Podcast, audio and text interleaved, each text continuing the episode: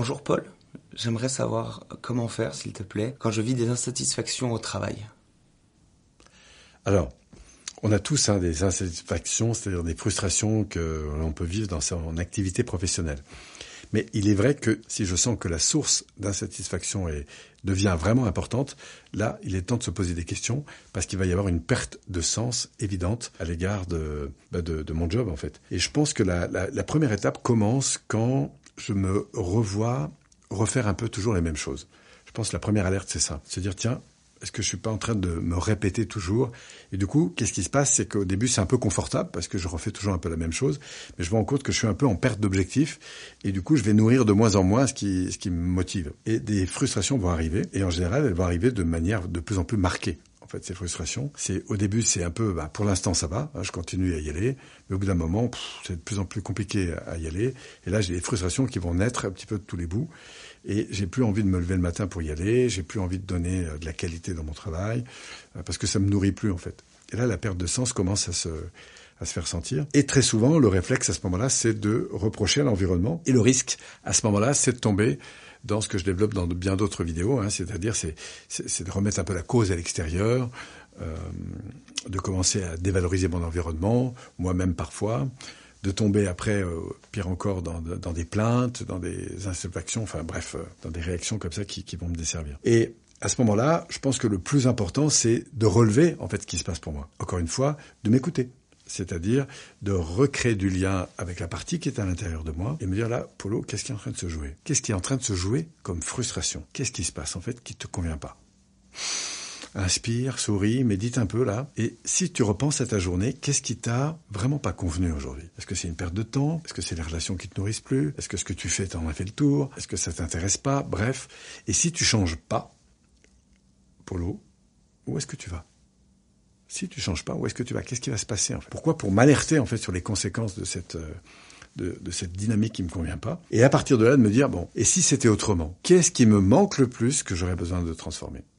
Est-ce que j'ai besoin de retrouver des relations qui soient plus positives? Est-ce que j'ai besoin de retrouver plus de stimulation dans quelque chose? Que j'ai besoin de Et commencer, avant de changer d'environnement, par me dire comment dans cet environnement-là je peux transformer ma relation à l'environnement? Comment je peux retrouver de la stimulation dans ce que je fais? Mais pas en changeant tout de suite de boulot, en me disant, dans l'exercice de ma fonction immédiate, comment moi déjà de l'intérieur, je peux retrouver un peu plus de stimulation. Ça, c'est le début du changement. Et puis, quand je vais commencer, comme euh, je l'indiquais dans d'autres vidéos, en fait, à, transformer mon rapport à l'environnement, après de me dire, eh ben, maintenant, pour nourrir ces importants qui aujourd'hui me manquent, quel objectif je peux me donner, qui aujourd'hui pourrait m'aider éventuellement là-dessus, pour que je commence à enclencher un processus de transformation on pourrait presque dire de territoire en fait, hein, c'est-à-dire de, passer mon temps à faire autre chose, peut-être dans un environnement différent. Mais avant de changer d'environnement, commençons par changer la relation qu'on a avec l'environnement dans lequel nous sommes. Voilà un petit peu ce sur quoi je focaliserai d'abord mon attention.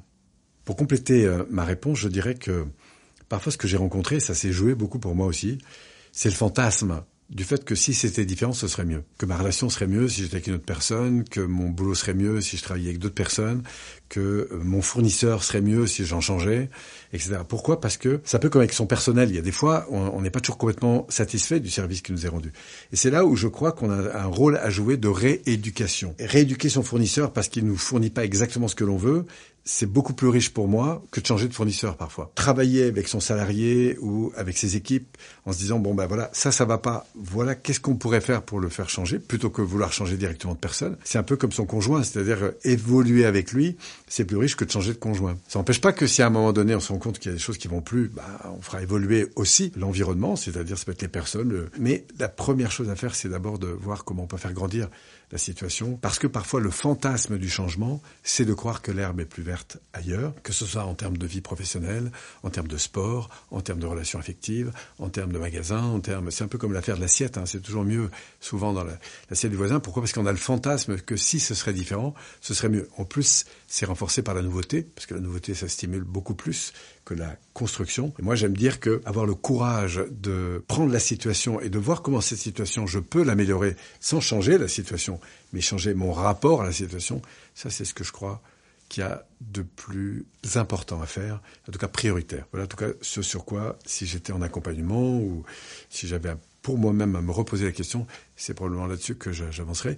Et je me rends compte, parfois, avec euh, notamment des, fournisseurs, eh bien que le temps qu'on a pris pour euh, faire évoluer grâce aux insatisfactions connues, la relation, eh bien finalement, ça rapporte beaucoup plus sur le long terme que le fait d'avoir changé de fournisseur à chaque fois. Parce qu'il ne veut pas dire que de temps en temps, il ne faut pas changer un peu de fournisseur. Il y a aussi des, exigences à avoir et de s'assurer qu'effectivement, en face, on a la compétence dont on a besoin. Mais je pense qu'il y a aussi beaucoup à gagner à faire évoluer la qualité d'une prestation, que ce soit de mes salariés, que ce soit de mon fournisseur, que ce soit de moi avec euh, les autres personnes qui m'entourent. Voilà, donc j'aime beaucoup cette idée de commencer par faire grandir la relation qu'on a avec la chose ou avec les personnes avant de vouloir en changer.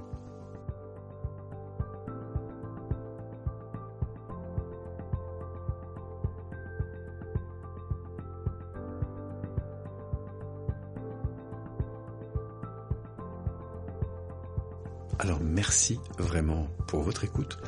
Et si vous sentez ou si tu sens que ça pourrait euh, t'aider à aller un petit peu plus loin, que les thématiques concernant les valeurs, la vision, la mise en action, l'énergie, la communication t'intéressent, eh bien je te propose de cliquer sur le lien ci-dessous pour aller un petit peu plus loin avec moi.